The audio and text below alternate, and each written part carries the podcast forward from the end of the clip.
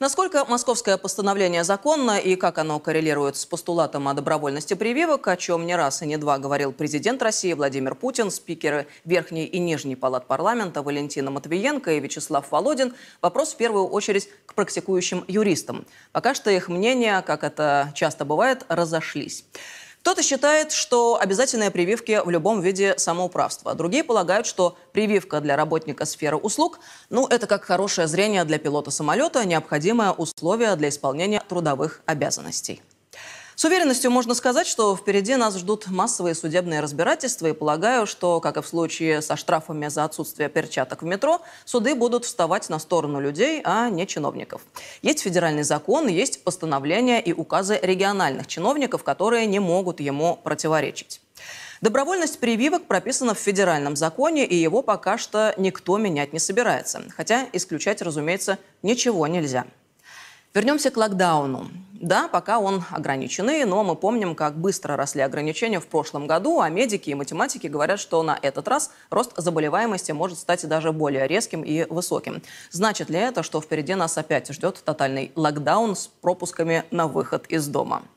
Сегодня мы обсудим эту тему с нашими гостями. У нас в студии корпоративный аналитик, стратег, геостратег Андрей Школьников и по видеосвязи экономист Михаил Хазин. Андрей, здравствуйте. День добрый. Михаил, мы вас также приветствуем. С нами ли вы? Здравствуйте. Конечно, куда же я денусь Тут Прекрасно. Я. я надеюсь, скоро мы вас увидим, так же, как наши зрители. А, Андрей, тогда вам в первых строках вопрос. Э, прежде чем о будущем говорить, давайте прошлое обсудим. Как, на ваш взгляд, э, ограничительные меры в прошлом году, они насколько были оправданы? Ну, давайте так. Если мы говорим с точки зрения человеческих жизней, это всегда мы выходим на некие спекуляции. Стоило ли что-то делать, сколько людей из-за этого погибло, сколько не погибло сказать сложно, поскольку нам пытаются говорить одни цифры, потом у нас появляется общая смертность, цифры оказываются другими, и выясняется, что все очень неоднозначно и спорно.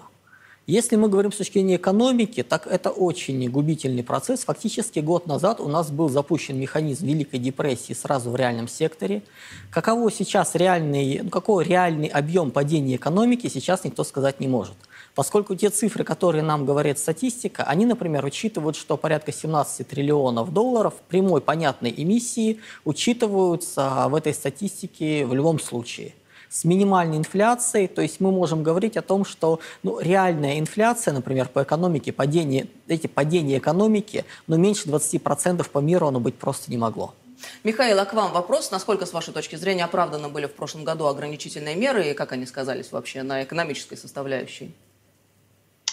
Понимаете, а, дело в том, что вообще говоря, а, меры, которые были приняты, были приняты исходя из логики той общественной паники, которая сложилась. И у меня-то были некоторые ощущения, что э, это на самом деле инструмент, который использовали во многом для того, чтобы свалить на него те экономические проблемы, которые происходят во всем мире. В некотором смысле эпидемия – это аналог 11 сентября 2001 года. То есть некоторый внешний фактор, который стал объективным основанием для э, неприятностей, а, но которые на самом деле произошли до того и просто сильные мира сего очень не захотели за него отвечать. Но сказать э, точно крайне сложно. Андрей уже сказал по поводу статистики. Нету статистики.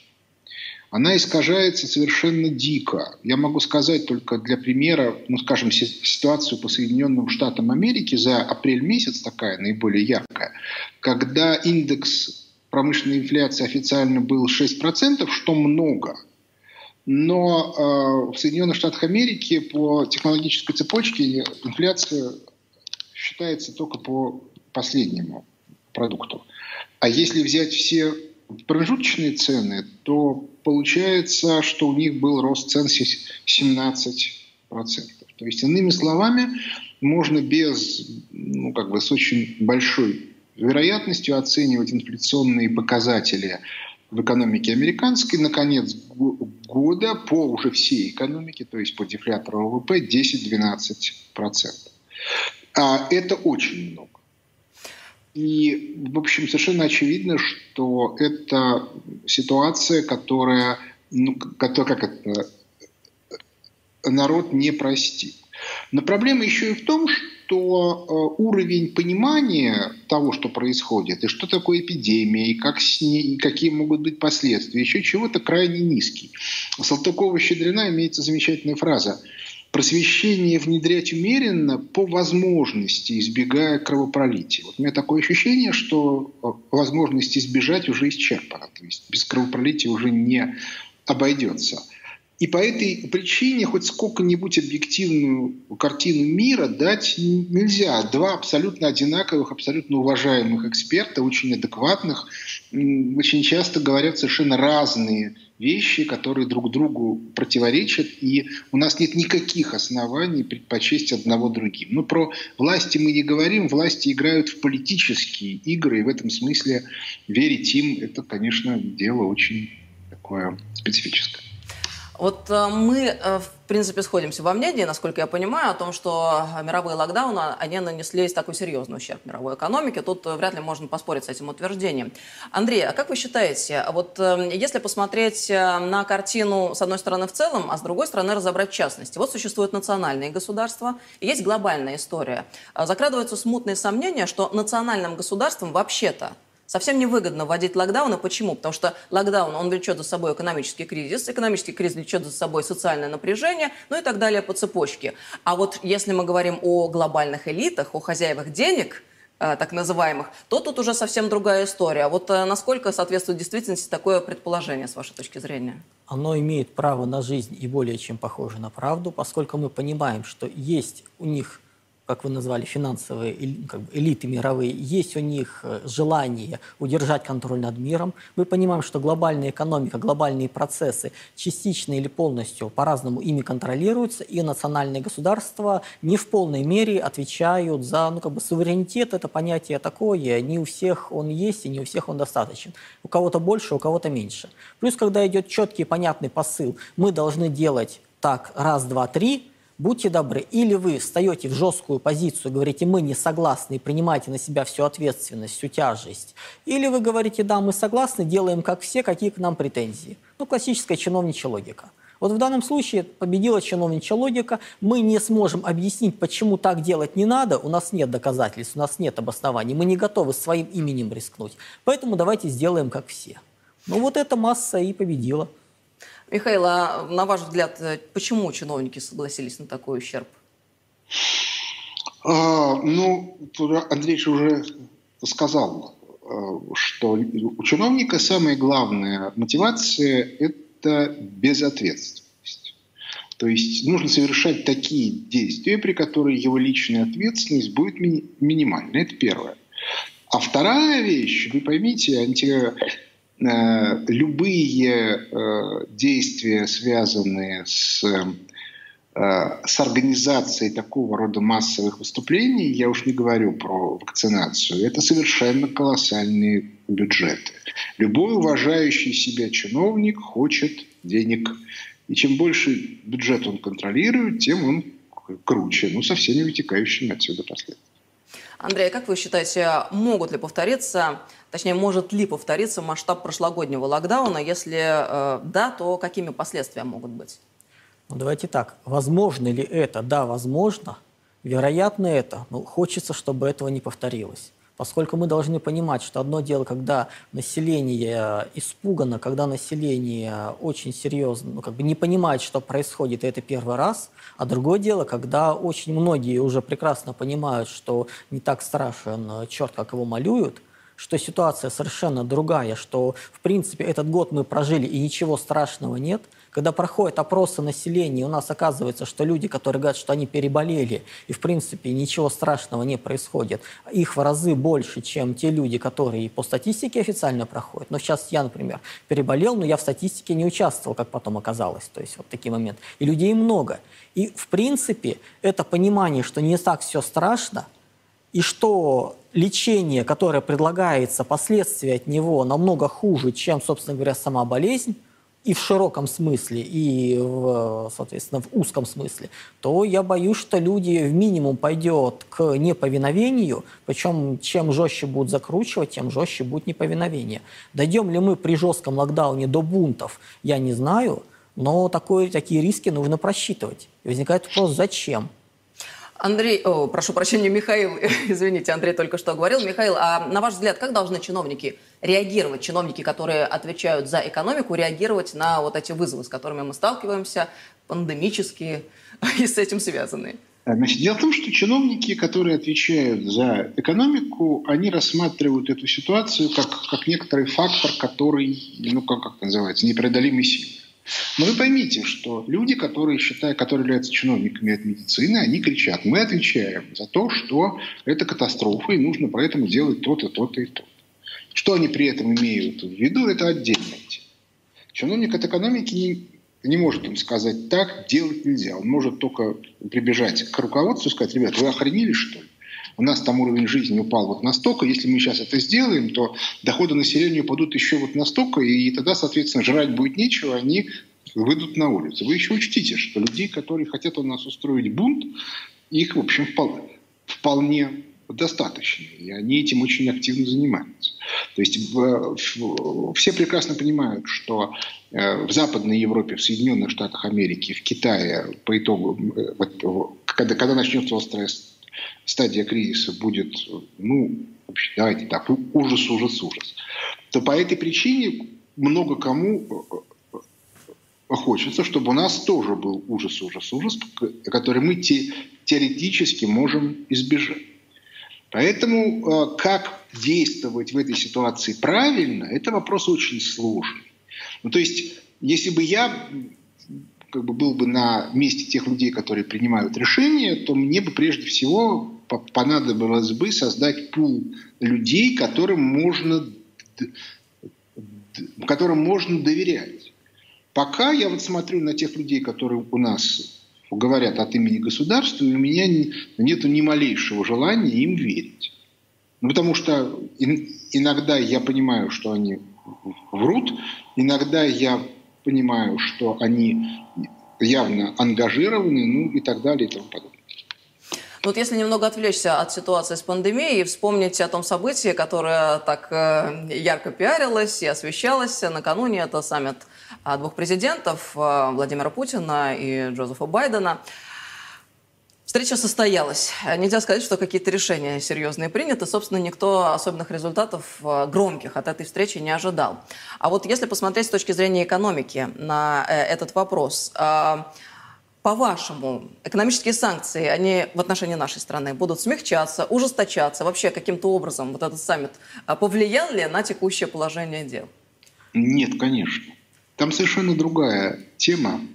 Там, соответственно, Э, решались совершенно другие вопросы и со стороны Байдена, и со стороны Путина. И по этой причине я склонен считать, что до, до, что до вопроса санкций дело не, не дойдет. И, в общем, я, я, я, кстати, не исключаю, что события пойдут так, что это уже всем станет абсолютно неважно и неинтересно. А что касается э, связи то действительно, чем хуже будут эти дела в Соединенных э, Штатах Америки, тем более они будут склонны устраивать хаос во всем мире. Но, к слову сказать, есть гипотеза, что не только Соединенные Штаты Америки устроили всю эту заварушку с э, коронавирусом. Есть, по крайней мере, еще одна страна, которая, у, у которой может быть рыться в пушку. Это Великобритания. Андрей, а вы как полагаете, вот этот саммит Путин-Байден повлияет ли как-то на дальнейший ход вещей? И вот что касается экономики, каких-то подвижек нам стоит ли здесь ждать? Давайте так. Когда читаешь новости по итогу прошедших встреч, много чего интересного узнаешь. Например, можно найти довольно серьезное рассуждение, что Путин все сдал, и свидетельством этого является то, что доллар начал расти, и валюты золота начали падать. Небольшое изучение вопроса дает э, ответ, что всего лишь ФРС э, немножко подстраховали Байдена и сказали, что ставка будет повышаться более резко, чем планировали. И прямо вот во время встречи произошло такое знаменательное экономическое событие. То есть, ну, мало ли что на что влияет. Мы можем посмотреть, что в реальности это событие, эта встреча на экономике никак не отразилась. У нас экономика сейчас разделена на два мира. Есть мир идеальный, финансовый, где даже перекрытие Суэцкого канала толком никак на него не повлияло, когда, хотя это большой товарный поток. Есть мир реальный, который, э, экономика которая гибнет, которая умирает, и помочь которой практически невозможно. Эти два мира живут параллельно, и от того, что встретились, никаких резких действий не сделали, ничего серьезного здесь сейчас не произошло, экономика никак не реагирует. Одни живут в миру иллюзий в долине пирамид и вер, верят в то, что пирамиды будут расти всегда. Другие смотрят на реальную экономику, понимают, что все ухудшается с каждым днем, и им уже наплевать, что происходит у вас в большом мире политики. Вот так и живем. По поводу, кстати говоря, фидбэка от этой встречи, очень забавно было наблюдать реакцию американских журналистов. Они-то, конечно, привыкли уже к некому такому воинственному настрою и ждали каких-то жестких, агрессивных, очевидно, заявлений от Байдена. Это было очень забавно наблюдать, как, э, не получив нужный ответ от своего президента, журналисты разочаровались. Ведь Байден, он что сказал в ответ на то, что, мол, Путин не признал свою вину после саммита, он махнул рукой и сказал журналистке, вы знаете, мне кажется, вы не услышали то, что я говорю, вы ничего не понимаете. Это было очень смешно. Но он на самом деле, он просто сказал, что же вы, придурки-то, вашу пургу несете-то? Я же вам все, все сказал, а вы... С вами по-людски это невозможно. Отреагировал, отреагировал очень эмоционально. Типа, ну сколько же можно-то? Ну, что же вы не хотите понять, что происходит? Ну и забавно, кстати говоря, что нам-то рассказывают, вот э, здесь вот демократия, а здесь диктатура. Так э, какие были пресс-конференции еще? Мне тоже это понравилось. А, Путин ответил на два десятка, больше, чем на два десятка вопросов. Причем журналисты были все абсолютно, и российские, и иностранные журналисты. Встреча длилась, э, пресс-конференция длилась, если мне не изменяет память, где-то около часа, да? У Байдена пресс-конференция а, сначала началась с чтения его заявления по суфлеру, и... Я устал, я ухожу. ну и потом на несколько вопросов он так вяло ответил. И причем российских журналистов на встречу не пустили. Абсолютно правильно. А что мы еще хотим? А что американские журналисты, они не знают, кто Байден, они не знают, в каком состоянии находится. Они что, серьезно понима... предполагали, что он сейчас выйдет после многочасовых переговоров, этой вот нагрузки, перелетов, пере... после недели практически поездок по Европе, и сейчас им станцует, споет и на гитаре еще сыграет. Ну, как-то странно. Они предполагали, что Байден скажет, я поставил Путину ультиматум, и Путин был вынужден его признать. Вот это они хотели. Другое дело, что мы как бы изначально понимали, что ультиматум был поставлен еще там, в начале мая, ответ на него был еще 9 мая. То есть в этом смысле, но вы же поймите, это же журналисты, они же как бы, как это, ничего не видят, ничего не слышат, э, а говорят, атакуют только то, что им велит начальство. Ну. Михаил, э, к вам последний вопрос. Э, вот на ваш взгляд, если возвращаться к вопросу с локдаунами, новое такое явление в нашей жизни. Каким будет третье десятилетие 21 века а, с точки зрения вот, экономической, с точки зрения этой той самой новой реальности. Нам очень усиленно предлагают новую терминологию, новый человек, новые ценности, новая реальность. Насколько мы сможем это преодолеть или э, все-таки дело идет к тому, что придется как-то смириться и адаптироваться? И э, там много всяких разговоров ходит про социальные блага для людей, все же под соусом э, э, установления всеобщего э, блага происходит. Вот про Счастье безусловный базовый доход идет речь и так далее и тому подобное. Вот с вашей точки зрения, как будут развиваться события сейчас? Ну, я думаю, что картина будет следующая. Нас ждет довольно мощный кризис в западном мире, который будет сильнее, чем в 30-32 годах прошлого века. А нас ждет последующая величайшая депрессия с распадом мира на валютные зоны. Единственная валютная зона, в которой в этой ситуации может быть экономический рост, и тут полная аналогия с событиями почти вековой давности, это Евразийский Союз. Прежде всего потому, что мы упали со сверхпотребления в 90-е годы, а они еще не упали. Поэтому их, а у них сейчас фактически то, что было у нас в конце 80-х. Да, это будет очень неприятно, да, им будет очень тяжело, но тут уж как это, а мы ни в чем не виноваты. Да? А, вот. Что касается человека, то новый мир – это будет мир взаимодействия валютных зон. В разных зонах может быть разные экономические модели – Каким будет взаимодействие между зонами, пока непонятно. Но самое интересное – это то, что человек будет не новый, а старый. То есть мы вернемся, скорее всего, к консервативным ценностям. Те, кто попытается выстроить что-то новое по моделям Шваба и других, те, соответственно, свою игру точно проиграют. Есть несколько вопросов, на которые очень бы хотелось получить ответ, но мы, мы их получим. Ну, например, вопрос о том, кто будет доминировать в Западной Европе. Связка Париж-Берлин или Лондон. Это вопрос. Есть мнение, что Байден решил, что США будут играть за Лондон, но это только оценка. Вот. Ну и еще там есть несколько аналогичных по масштабу вопросов, но давайте смотреть правде в глаза. С точки зрения мира это вопросы региональные. С точки зрения России, ну, кто бы, кто бы не доминировал в Западной Европе, придется с ним выстраивать отношения. Так или иначе. Ну, ну, ну что делать? Ну, будем выстраивать, подождемся. Очень духоподъемная мысль, Михаил, прозвучала у вас. Я абсолютно солидарна с ней относительно того, что вот эта картина мира, которая нам предлагается, Швабовская и э, Давосского форума экономического, это лишь предлагаемая картина мира, с которой мы обязаны просто не согласиться. И консервативные ценности, они просто не могут не взять свое в этих условиях. Но они берут верх. Это очевидно совершенно. Отсюда появился феномен Трампа.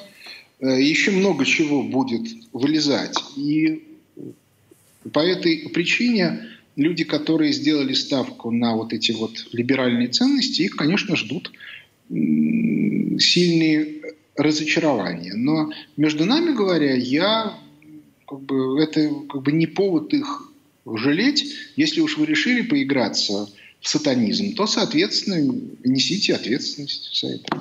Михаил, огромное вам спасибо за то, что включились с нами в программу.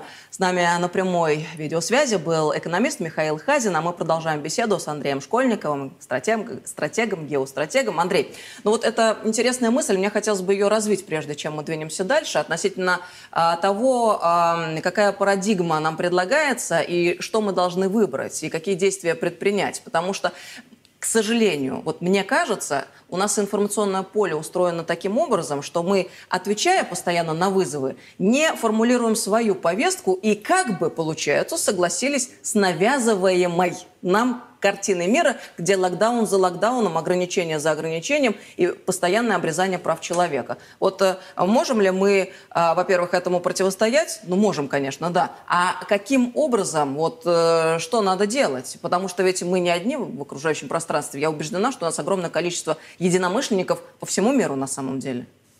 Ну, давайте так. Если мы говорим о ближайших десятилетиях, как оно у нас будет, то тут я соглашусь с Михаилом. У нас сейчас наступает кризис, 3-4 года это будет очень глубокого кризиса с падением экономики по развитым странам более 50%. Это наши 90-е годы повторятся у них, только в худшем варианте, более глубоком. У нас падение будет все-таки меньше. Действительно, мы часть падения прошли. Далее, год-два у нас будет стабилизация, определение новых границ, новых территорий, кто кому подчиняется, и ключевым будет военная сила для того, кто может защитить.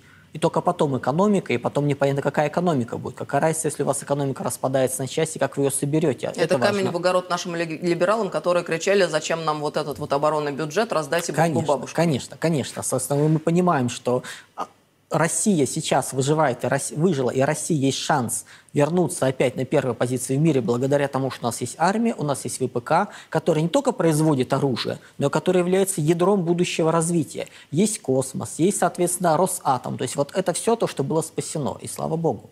Год-два у нас происходит стабилизация, а дальше 5-7 лет у нас будет восстановительного роста на старых технологиях, на принципах индустриальной, постиндустриальной экономики. И вот то, что вы сказали по поводу базы ну, безусловного дохода, это 35-40 год, переход в шестой технологический уклад, тогда это станет актуальным ближайшие 15 лет все, кто хочет получать деньги просто так и ничего делать, друзья, нужно будет работать и работать очень сильно. Но это и хорошо, потому что Конечно. мы увидели, это к деградации ведет. Это Некоторым казалось, во время локдауна все выучат 10 новых иностранных языков и приобретут э, новые профессии через курсы. Этого не случилось. Ну, 10 килограмм, и может, и набрали. по видео да, тоже да, не да. занимались. Да, то есть излишний вес, проблемы со здоровьем, э, никто не ходит, не бегает, эти вот э, закрыты окна у всех закрыты, все сидят по домам, и пакеты летают по улице. Вот, вот. Ужас. То есть такой, ну, фактически апокалипсис прошел, вот такое было ощущение. Слава богу, это закончилось, и очень надеюсь, что не будет повторяться. Все-таки, ну, жизнь такая. А как вы считаете, вот э, если вернуться совершенно к насущным проблемам, да, вот э, у нас э, полулокдаун, скажем так, сейчас угу. в Москве, и появилась информация, правда, которую через несколько минут опровергли, что обсуждается введение более жесткого локдауна в Москве с 20 июня. А, более того, появилась информация вчера о том, что необходимо 30% сотрудников всех предприятий Москвы увести на удаленку. Ну и плюс главный санитарный врач Москвы обязал, как сообщалось, вакцинировать 60% сотрудников а, предприятий сферы услуг. Вот а, не может ли так случиться, что не желающие прививаться, когда им это навязывают э, так активно, а, просто начнут массово увольняться, и мы останемся без сферы услуг? Ну, смотрите, первое, с чего нужно начать, это с политики государства. Мы тут немножечко конструктивно покритикуем, поскольку есть позиция, да, у нас, вот мы смотрим, мы не вирусологи, не медики, мы не можем сказать, насколько это оправдана позиция, не оправдана. То есть, как бы, ну, мы не являемся экспертами в этом глубоко. Но мы можем четко понять, что есть информация, что разработана вакцина. Вакцина по сравнению с остальными, которые есть сейчас в мире, ну, не то, что не самая худшая, а, возможно, даже самая лучшая. Но когда нужно людям объяснять, разъяснять, доказывать. У нас очень понимающий народ, у нас умный народ. Объясните ему.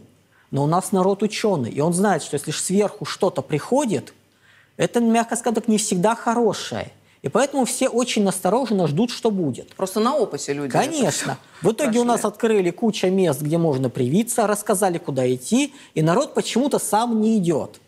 Вместо того, чтобы сказать, дорогие друзья, дать в течение нескольких недель программы по телевидению, показывать в прайм-тайм, как вакцины разрабатывались, как проверялось, отвечать на все вопросы.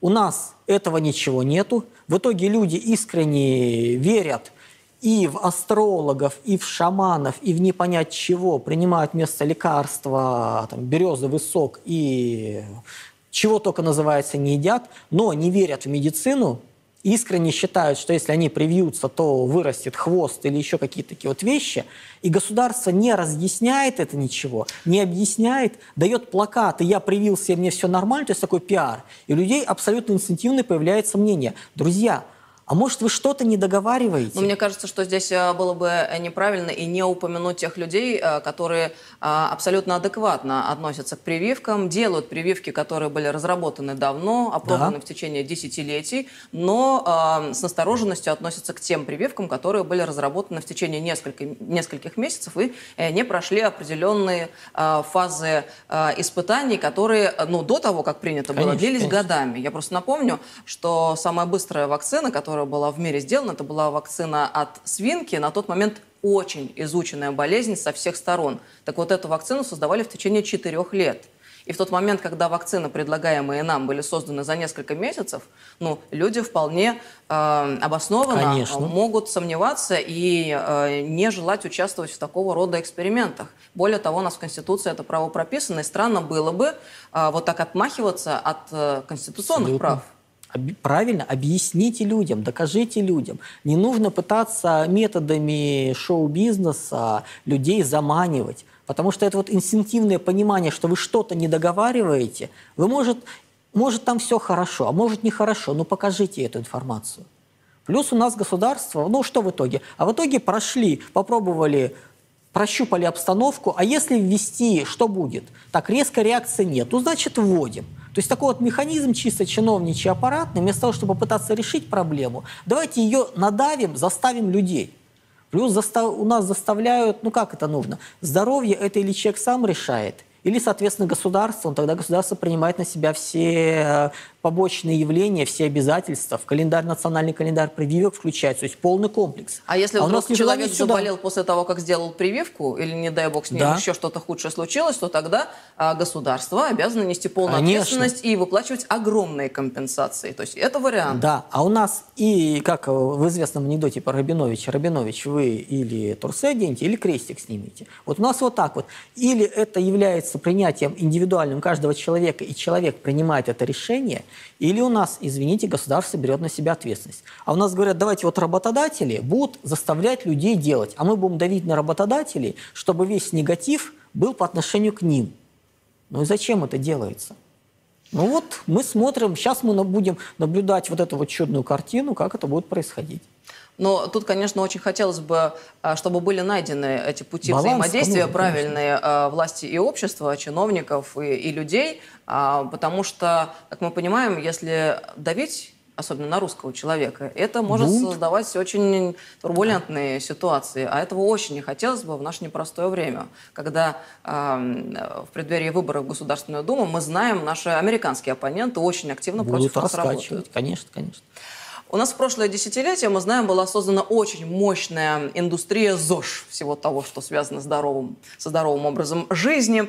А, вот как полагаете, это э, мода, которая, видимо, будет постепенно сходить на нет, если все будет развиваться такими же темпами, или эта индустрия будет развиваться несмотря на пандемию? Обидно как-то просто. Чис- чисто экономически. У нас начинается кризис. Соответственно, расходы нужно будет сокращать.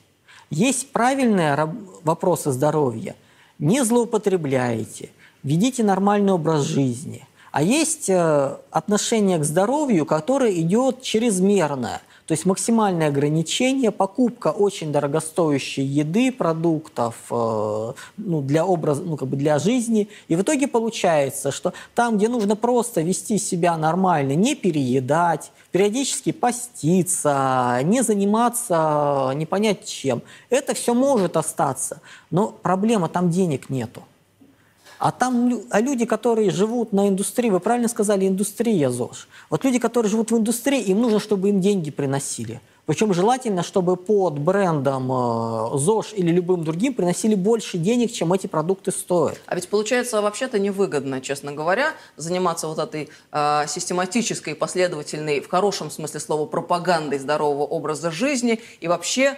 Э, скажем так, привнесением и распространением здоровых морально-нравственных ценностей консервативного взгляда на вещи, потому что это ну, не приносит дохода, как вы верно сказали. А мы же в какой-то момент уже перестроились в экономику потребления, когда все превратилось в услуги, и те основополагающие блага даже, дали, даже стали услугами, ну, такие как образование. Я убеждена, что образование – это благо, а не услуга, безусловно. Да? То есть, и э, все постепенно как-то так перемещается в сторону бизнеса, и если медицина стала бизнесом, понятно, бизнес заинтересован в чем? В том, чтобы люди были больны. Каждые и, конечно, бизнес прививаться надо, не заинтересован э, в том, чтобы э, заниматься профилактикой. Бизнес заинтересован как можно больше прививок людям предложить или препаратов для лечения населения. То есть это Конечно. тоже такая сторона вопроса, которую нельзя игнорировать. А мы же по Конституции социальное государство.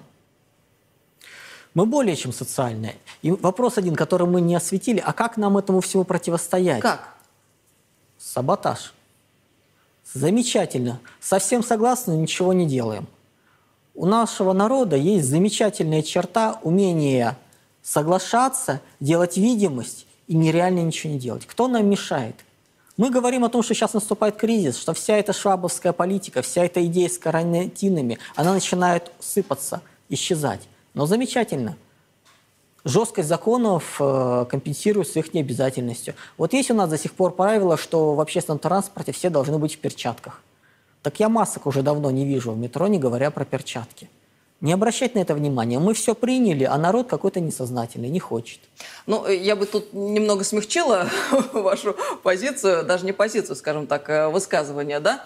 А ведь у нас существуют правовые механизмы, которыми мы, как граждане э, России, можем и должны пользоваться. И причем э, я глубоко убеждена, что это идет только на пользу нашему государству в целом. Потому что если мы исходим из того, что хотим жить в правовом государстве, правовое государство, оно подразумевает собой не только ряд механизмов и законов, предлагаемых сверху, но и принятие снизу, и э, возможность находиться в постоянной связи неразрывной и реагировать на вопросы а, с обеих сторон. И если, например, что-то вызывает вопросы со стороны общества из того, что предлагают чиновники, мы можем писать обращения, а, в разные органы государственной власти, можем писать жалобы. У нас есть обе палаты парламента, а, Совет Федерации, Госдума, у нас есть Генеральная прокуратура, у нас есть Верховный суд, есть администрация президента. И, в принципе, возможности для того, чтобы люди высказывали свою позицию, существуют. И мы видим, как эти механизмы гражданского общества, они очень серьезно укрепились в последний год особенно.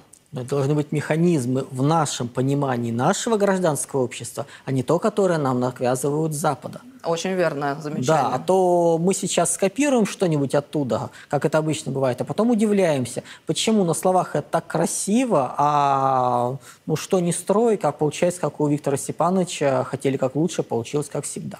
Ну, Поэтому очень аккуратно надо. Но получается в любом случае, э, самая главная задача сегодня – это необходимость того, чтобы чиновники услышали людей, начали граждан общаться России, с людьми, начали с ними общаться. Да. Потому что я глубоко убеждена, наше общее желание жить в мире и в благополучном обществе. Абсолютно. И гармония желательно. Очень хотелось бы. Очень хотелось бы. Просто вот, чтобы хоть поспокойнее стало. И, ну, и, и там, и там люди. Но почему-то верхи не хотят, все не могут, низы не хотят. Вот надо как-то преодолевать эти моменты. Но я убеждена, что мы сможем это преодолеть, э, потому что все в наших руках. Э, Ой, да, У нас. Э, есть уже опыт, не хотелось бы проходить через плохое. Я думаю, что хорошее, оно вполне может быть, и это возможно. Все. Спасибо вам большое, Андрей, за эту беседу. И вам спасибо. В нашей студии был сегодня корпоративный аналитик, стратег, геостратег Андрей Школьников. По видеосвязи, напомню, с нами был экономист Михаил Хазин. У смертоносного испанского гриппа столетней давности было три волны за два года. Хочется надеяться, что и третья волна ковида станет последней. Но, разумеется, гарантировать этого нам никто не может.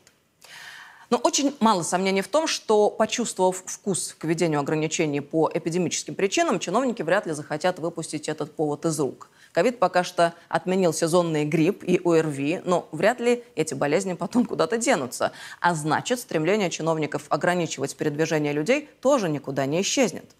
По сути, это значит, что людям придется принципиально, кардинально изменить свое личное экономическое поведение. Жить по-старому уже не получится. К эпидемиологическим ограничениям добавятся санкции, плюс массовое развитие робототехники, которое обещает оставить без работы представителей самых массовых профессий сферы обслуживания – продавцов, водителей, а затем и курьеров.